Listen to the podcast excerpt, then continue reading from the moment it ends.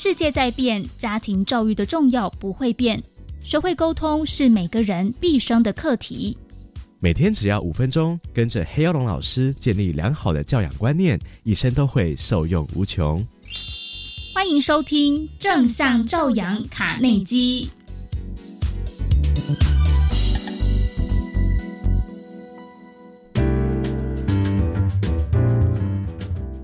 嗨，大家好，我是黑幼龙。上次谈到过热忱在性格里面的重要啊，爸爸妈妈除了要教养热忱之外，还要示范怎么讲，demo 亲身活出来你的教导，你自己是不是一个很有热忱的人？我先讲一个这个重要性哦。有一句名言，我忘记谁说的，说爱的反面不是恨。爱的反面是冷漠，哇，冷漠就是没有热忱呐。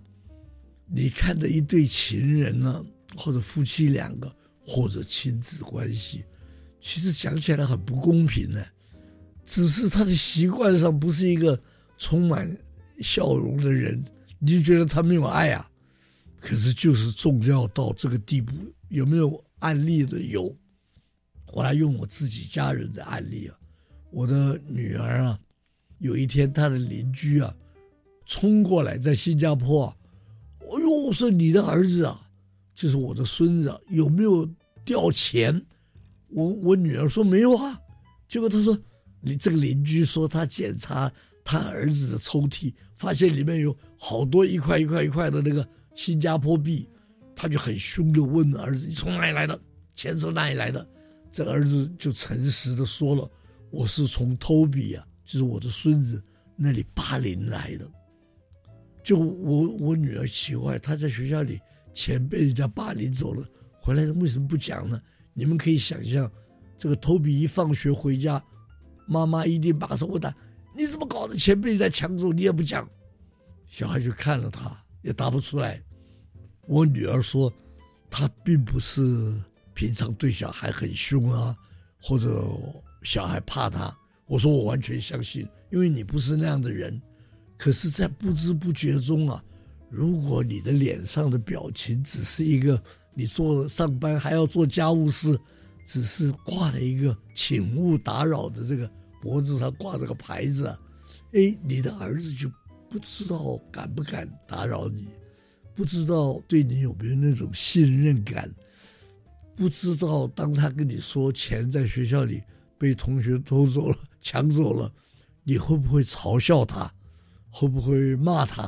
会不会到邻居跟邻居吵架？这些都是他不愿意听到。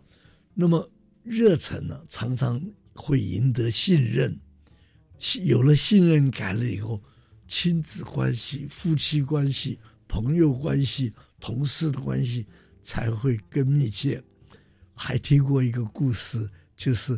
美国第三任总统杰弗森，他有一次带着部属出去玩，就过一个桥啊，我一看桥断了，就退回边上。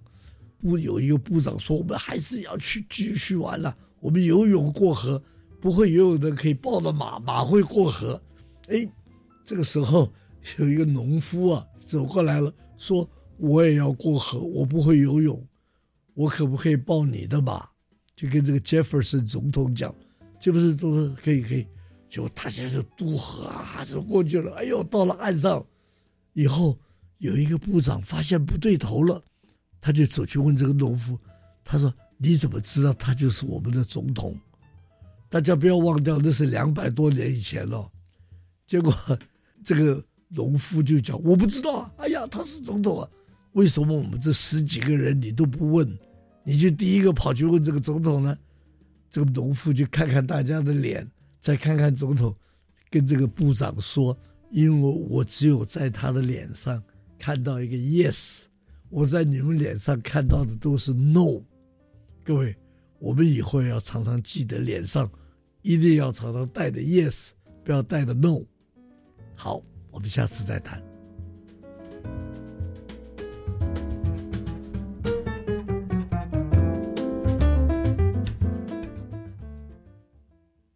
留言给予我们五星好评。收听更多节目，请到教育电台官网或 Channel Plus 频道收听。